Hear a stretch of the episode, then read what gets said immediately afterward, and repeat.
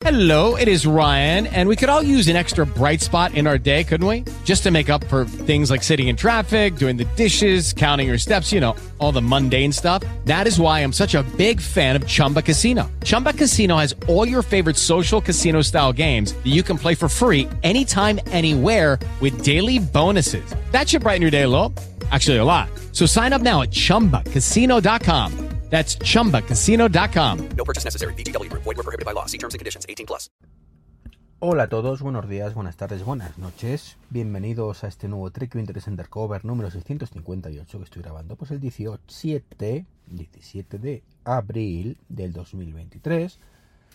En un día como donde para variar hay entre poco y nada de noticias. Bueno, sí, pues Gurman por lo visto ha vuelto a decir que WatchOS 10 tendrá un, rediseño completo, lo cual me alegra en muchos casos, me da un poquito de miedo en otros. Mm, Los cambios, pues eso, mm, muchas veces son para mejor y otras para peor. Mm, Digamos que con la edad eh, uno empieza a ser más reticente a ellos, eh, en el sentido de que cuando algo funciona no, lo toques, aunque afortunadamente mi joven, eh, la, parte joven de mí sí, sigue queriendo esos cambios y, y disfrutarlos, ¿no? Así que bueno, como no hay mal que por bien no venga y siempre se puede retroceder atrás, si la caga mucho como han ocurrido, o como ha ocurrido mejor dicho en otras muchísimas ocasiones, pues bienvenidos sean todos esos cambios. Y como fan aférrimo y heavy user del Apple Watch, pues estoy deseando disfrutarlos. Eh, bueno, estoy en el parking cargando, como siempre hay un montón, montón de coches que pasan por aquí mm, haciendo muchísimo ruido. La verdad es que no era consciente yo de esto hace muy poco tiempo. O sea, era como que lo das por hecho. Y claro, como tampoco solía grabar yo en este tipo de parking subterráneo el podcast, pues no me entraba de mucho. Pero ahora mismo cada vez que pasa uno se nota demasiado. Pero bueno. En fin, ah, por cierto, hablando de coches sonorizados o que no hacen ruido, ¿Os acordáis que dije el tema de referidos de, Tesla hace unos cuantos podcasts? No muchos, porque eso lleva, lleva solo unas semanas. Que sepáis que si estáis pensando en, adquirir un vehículo de esta marca, o sabéis de alguien que esté pensado, pensando en adquirir un vehículo de esta marca, ya sabéis que tengo mi referido. Pero para faci- facilitarlo, y que no tengáis que ir al blog y usar el blog perdón, a- al podcast y mirar el enlace y demás, podéis hacerlo igual, pero que es un enlace poco intuitivo. Bueno, pues se quedó un poquito más concretamente. El enlace nuevo es o metéis al blog trek23.com barra Tesla. Ya está. Ponéis eso en el navegador trek23.com barra Tesla y os redirige directamente a, a la página de Tesla de referidos, desde la cual pues pueden adquirir su nuevo vehículo, paneles solares o lo que queráis, ¿no? Y a cambio, bueno, pues os dan puntos o le darán puntos a la persona mm, que luego se puede canjear por kilómetros o regalitos o accesorios o cosas varias, ¿no? En fin, a lo que iba yo. Eh, os está hablando del rediseño del Apple Watch que me, que me pierdo. Un rediseño que, como digo, espero con muchas ganas, aunque con cierto temor. Y del cual prefiero no hacerme ninguna ilusión, ya que, bueno, pues ya sabemos que en los últimos 8 años prácticamente el Apple Watch no ha cambiado nada, desde que salió prácticamente. Entonces, bueno, pues hombre, ha habido cambios ahí de, ah, mira, por fin, pero mm, sigue siendo un dispositivo muy infrautilizado, sigue siendo un dispositivo donde no podemos tener cosas en segundo plano, y eso para mí creo que es más importante que cualquier rediseño. Quedaría mucho más juego a las aplicaciones. También es cierto que no necesitamos que todas las aplicaciones estén en segundo plano, pero por ejemplo me encontré hace poco con una situación que me decepcionó muchísimo y es claro, mm, el Apple Watch permite abrir ¿vale? mi coche. Pero para que lo abra, porque no es compatible con CarKey, lo siento, ahí es culpa de Tesla que no quiere implementar esto. Pero bueno, a través del Bluetooth, ¿vale? Pues permite abrir el coche. Y que lo detecte el coche como una llave. Pero como digo, mm, sería maravilloso si no fuera porque tienes que tener la aplicación, concretamente, la aplicación no oficial de Tesla, porque esto no lo lleva la oficial. Teslati o algo así se llama en mi caso. Eh, no, pero Teslati no. Eh, tenéis Watch for Tesla, que es una pasta, y luego tenéis Watchla, ¿vale? Que ya os he hablado de ello alguna vez. Bueno, pues tienes que tener la aplicación abierta en primer plano, porque en el momento que esté en segundo plano ya no funciona. Y eso, sinceramente, para ese tipo de funcionalidad es una jodienda, porque claro. eh, primero, llegas y ni te acuerdas de que tienes que tener la aplicación abierta. Y segundo, la abres, tarda unos segundos, luego ya funciona. Y una vez que ha funcionado, pues abre el coche, perfecto. Pero al cabo de tal, pues el, el teléfono, pues el reloj lo vuelve a poner en segundo plano, con lo cual ya no lo detecta como llave, estás en marcha, te dice que no. Con lo cual, de una situación súper práctica, súper cómoda y demás, pues pasamos a una situación sumamente incómoda y poco práctica, con lo cual pasamos a una situación para emergencias. Una situación en la que, bueno, pues si no me he acordado de llevar el móvil o no lo tengo encima por lo que sea, pues, pues nada, pues me puede salvar la vida, entre comillas, pero más allá de eso, pues poco más. Y eso es para mí un poquito decepcionante. Bien, eh, ahora que por fin el de la moto le he dado por apagar el motor, lo siento, es que ya, digo que estoy muy sensible con eso últimamente, pero es que no entiendo qué necesidad hay de que se pare alguien aquí en un parking de motos con el motor en marcha y lo aparque tranquilamente y se queda ahí esperando y luego lo pare. No sé, yo he tenido moto, según llegaba le daba el botón de apagado. I don't understand. Pero bueno. Bien, dicho esto, aquí acaba el podcast de la parte relacionada con tecnología. Ahora vamos a hablar de películas, sí, no de, películas y series. No suelo hacerlo, y menos en tanto detalle como el Aros en esta ocasión.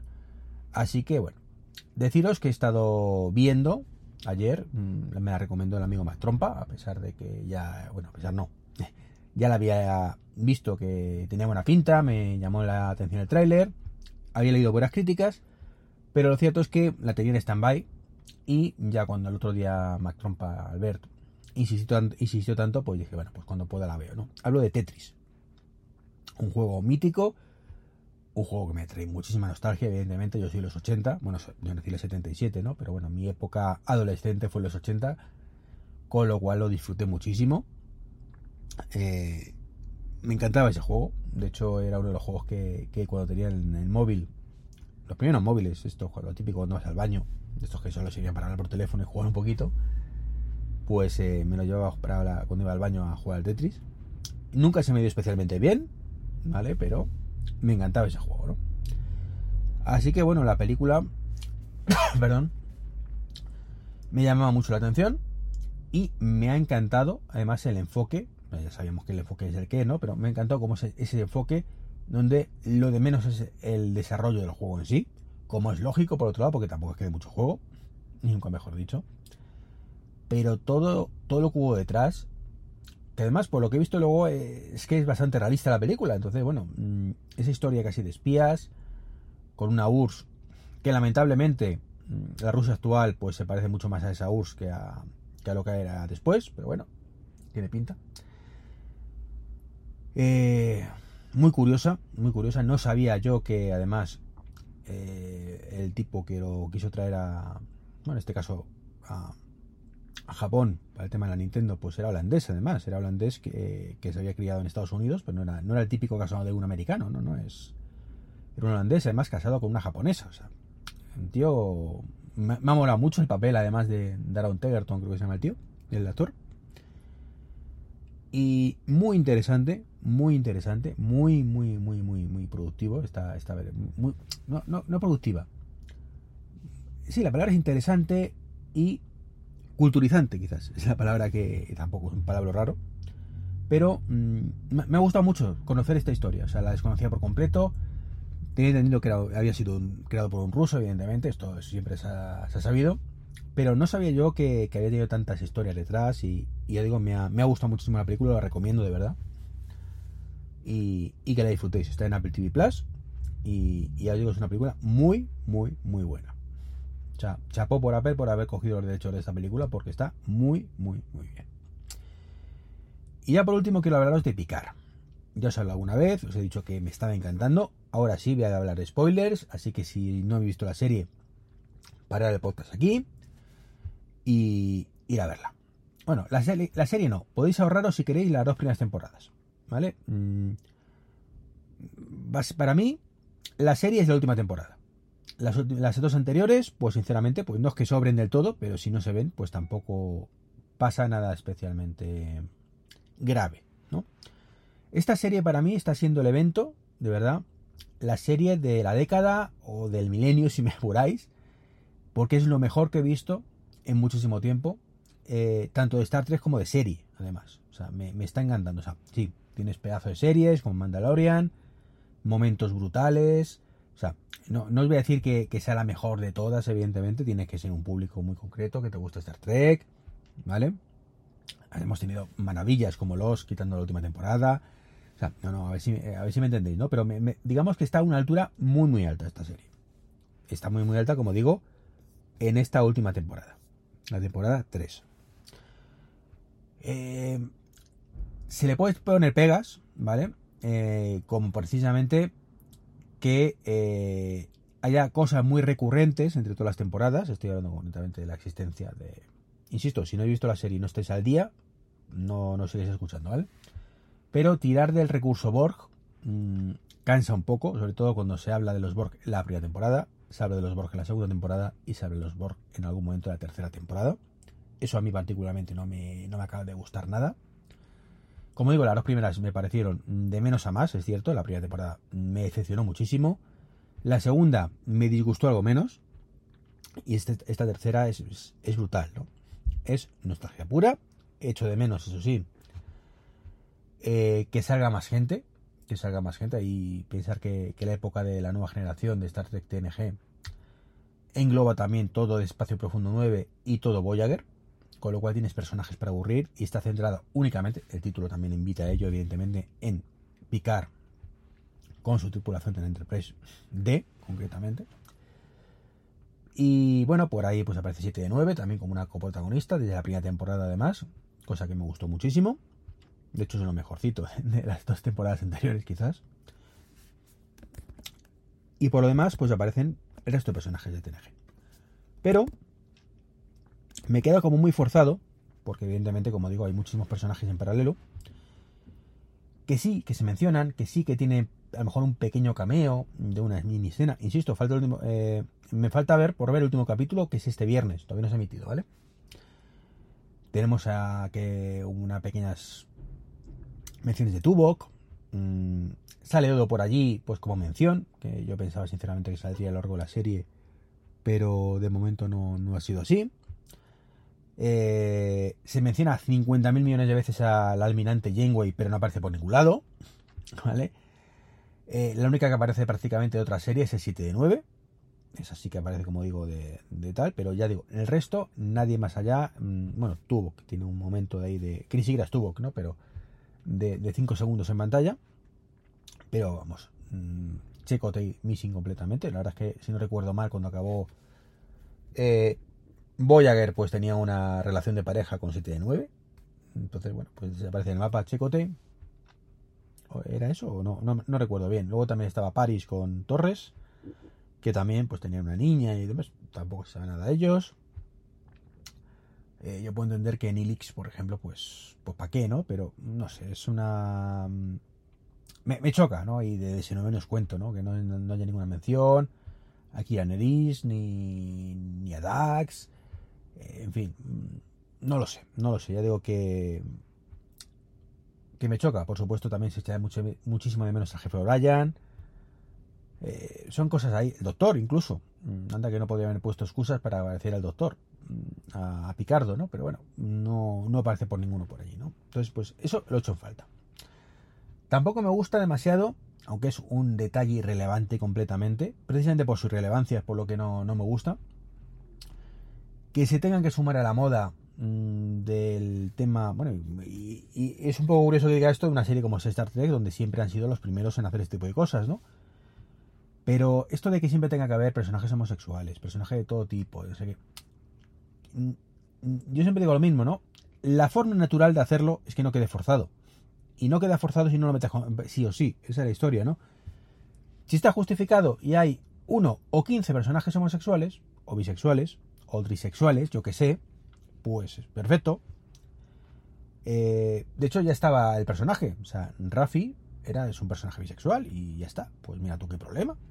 ¿Vale? Está ahí y ya está. Bueno, que conviertas de pronto a 7 de 9 también en bisexual, pues ¿qué queréis que os diga? O sea, me choca un poco, tampoco es que me...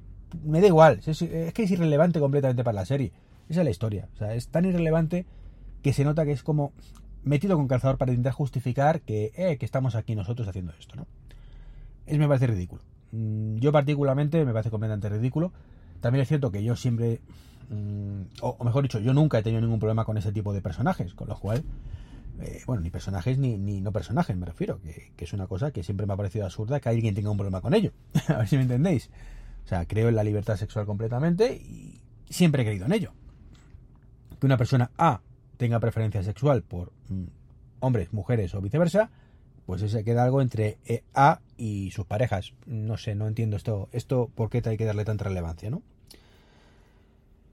En fin, eh, dicho eso, y también yo me acabo de cagarla porque hablo de mucha relevancia y se lo estoy, se lo estoy dando yo en este podcast, ¿no? La serie es brutal. O la temporada, mejor dicho, es brutal. Nostalgia pura por todos los poros, mm, ¿vale? Donde vemos a todos los personajes de TNG. Y todos significa todos. Em, bueno, o casi todos los relevantes. Insisto, falta el jefe O'Brien, que ese también salió en TNG y no, no, no ha salido todavía por aquí. Donde además están metidos progresivamente. Eh, me chocaba al principio, me chocaba mucho al principio que fuera así, pero lo cierto es que lo han hecho muy muy bien, como han ido apareciendo, como poco a poco se han ido uniendo. Hasta el último capítulo, que por fin se unen todos. Eh, el único que falta es Wesley Classer, que salió en la temporada anterior, de pasada, con lo cual no descarto que salga el último capítulo. Mm, Tampoco entiendo que no haya salido antes. Se la menciona mil veces también, o sea, es curioso. Eh, y, brutal, brutal. Eh, hay momentos además donde van a, un museo, mm, creo que el Instituto Daystrom, que, bueno, pues ahí aparece Jordi LaForce, mm, ¿vale? O Jordi LaForce, que siempre hemos dicho aquí Jordi, pero resulta que lo dicen Jordi, o sea que Jordi LaForce. Y donde pues tienen allí un montón de naves, eh, naves museo, y la van enseñando todas, todas. Eh, casualmente hay un momento, además, como un momento fan, service. Y dicen, ah, mira, ¿esta cuál es? Se lo enseñan a, un personaje, ¿no? A- Bueno, al hijo, un hijo, bueno, da igual, ¿no? Y dicen, ¿esta cuál es? Pues mira, este es un pájaro de presa que llevó Kirk al pasado y, ah, sí, lo de las ballenas, no sé cuántos. ¿Y esta cuál es? Esto es el Voyager. Ah, cómo mola, qué bonita. Y la verdad es que lo era, ¿no? Todas las naves míticas en Enterprise A. Eh, digo, momento que se te ponen los pelos de punta cuando ves eso. Es toda tu infancia verla ahí, prácticamente, toda tu infancia y tu, bueno, no, y no, o no tu infancia, tu, tu época dorada de Star Trek verlo ahí. Eh, luego aparecen personajes que jamás esperaba volver a ver. O sea, yo jamás pensé que volvería a ver a Roularen, un personaje en su momento molaba mucho, aunque, desapareció en el mapa enseguida. Y mucho menos a, Shelby, a esta que la lió parda en, en Lobo 359, ¿no? Cuando, cuando se enfrentó a Riker, cuando estaba Locutus ahí, Picard hecho Locutus y, y demás. Que aparece también. Eh, pero es como Scarpias cuando ves el nuevo Enterprise. Presentan un nuevo Enterprise, un- un- el Enterprise F. Que a saber qué planes tienen con eso, si tienen algún plan, porque es también una nave muy bonita, muy, muy bonita. O sea, mucho más que lee, que a mí no me gustaba demasiado, aunque al final te acostumbras, ¿no? Y bueno, y ya cuando no te esperas ya nada de nostalgia de ya, bueno, ya están todos, ya como mucho algún personaje más y demás, ya es el momento que yo sinceramente me llegué a emocionar por lo que supuso para mí, porque esa... Y sí que es una tontería, ¿no? Pero a mí esa nave me encantaba. O sea, para mí es la, mejor nave de la historia de Star Trek. Forever and Ever, que es el Enterprise D, que fue destruido hace muchos años y se las han apañado para traerlo de vuelta. Y verlo ahí en marcha otra vez, con toda la tripulación ahí, todo el casting de la nueva generación ahí en el puente, como en los viejos tiempos, mm, brutal. Brutal, ya digo, mm, no pude evitar sentir una nostalgia enorme, sabiendo además que esto se acaba ya, que habían dicho que, que Picard iba a tener solo tres temporadas. Que la única pena es que solo tenga tres temporadas, no, no es que solo tenga tres temporadas, sino que esta sea la última. Que las otras anteriores sean tan, mm, no voy a decir mediocres, pero flojitas en comparación con esta. Y, y bueno, brutales, brutales. Además, una serie que ha convertido Star Trek en mucho más adulta. Ya se convirtió en mucho más adulta cuando digo adulta, a ver si me entendéis, ¿no? Mucho más heavy en algunas cosas. Con la nueva generación, con Espacio Profundo 9. Pero claro, yo lo que me esperaba ver en, nueva, en una serie de tipo La Nueva Generación son cosas como ejecuciones que, que se han visto, ¿no? Eh, que dices, hostias, o sea, esto no lo había visto yo en mucho tiempo en Star Trek, ¿no? De hecho, no recuerdo haberlo visto en Star Trek. Eh, bueno, sí, haciendo memoria quizás cuando ejecutan al hijo de, Kirk en un momento dado, pero no tan heavy. O sea, no, no me lo esperaba yo tan heavy esto, ¿no? Y lo único que puedo decir es, por favor, quiero más de esto. O sea, no, no puedo evitar pensar eso, que, que necesito más, quiero más Star Trek de esta calidad, ¿no? O sea, quiero mucho más Star Trek de esta calidad. Mm, después de esa mierda llamada Discovery, mm, más todavía. Eh, lo único que ha estado a la altura en todos estos años era Lower Decks. Y es esto en plan un poco más de coña, que me encanta esa serie. O sea, me encanta Lower Decks. Es brutal, pero luego no, no tiene nada que ver con esto. De hecho, hasta la llegada de la tercera temporada de Picard, Lower Decks era lo mejor de Star Trek en muchísimo tiempo, hasta esto, tercera temporada. Y la única esperanza que me queda es que eh, dejar una puerta abierta, siempre la han dejado, ¿no? Esto en, Hollywood es así. Ah, que si esto gustaba mucho y demás, bueno, la historia era en trilogía, pero eran tres temporadas, pero bueno, mm, que todo puede cambiar, ¿no? Entonces, evidentemente no será, será el año que viene, pero quizás hay esperanza de una temporada 4 de todo esto. O quizás no, a ver cómo cierran la historia eh, pero desde luego, quiero la temporada 4 si siguen con esto, siguen con toda la tripulación, si siguen con la nostalgia pura, si siguen con buenas historias. Si van a hacer una temporada 4 que es como la temporada 1, que se la ahorren. De verdad, este es el broche final. tienen que cagarla muchísimo, porque es una temporada donde cada capítulo es mejor que el anterior. O sea, no me esperaba eso ni de broma. No ha habido ninguno que haya flojeado lo más mínimo. Puedes haber algún momento en algún capítulo que digas, eh, no es tan bueno, pero el capítulo siempre ha tenido cosas que, que dices, es que es brutal el capítulo.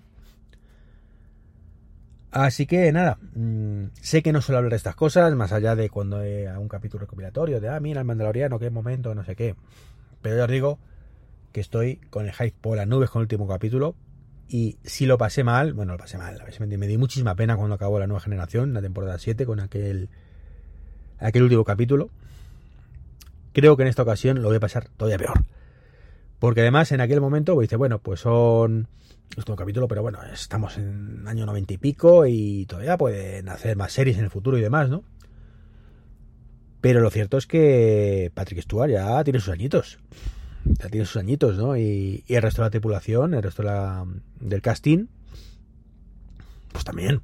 No tantos, todavía tienen eh, para unos cuantos años. Pero sí, sí. Por cierto, curiosidad, que me moló también mucho. Eh, Jonathan Frakes, que, interpreta a Riker. Eh, en las apariciones anteriores, eh, pues ocupaba tres Rikers, ¿vale? Bueno, pues él ha conseguido ponerse, se puso en forma para esta. Y hombre, no es que esté como la serie, pero desde luego está en un estado de forma bastante mejor de lo que, de lo que estaba, ¿no?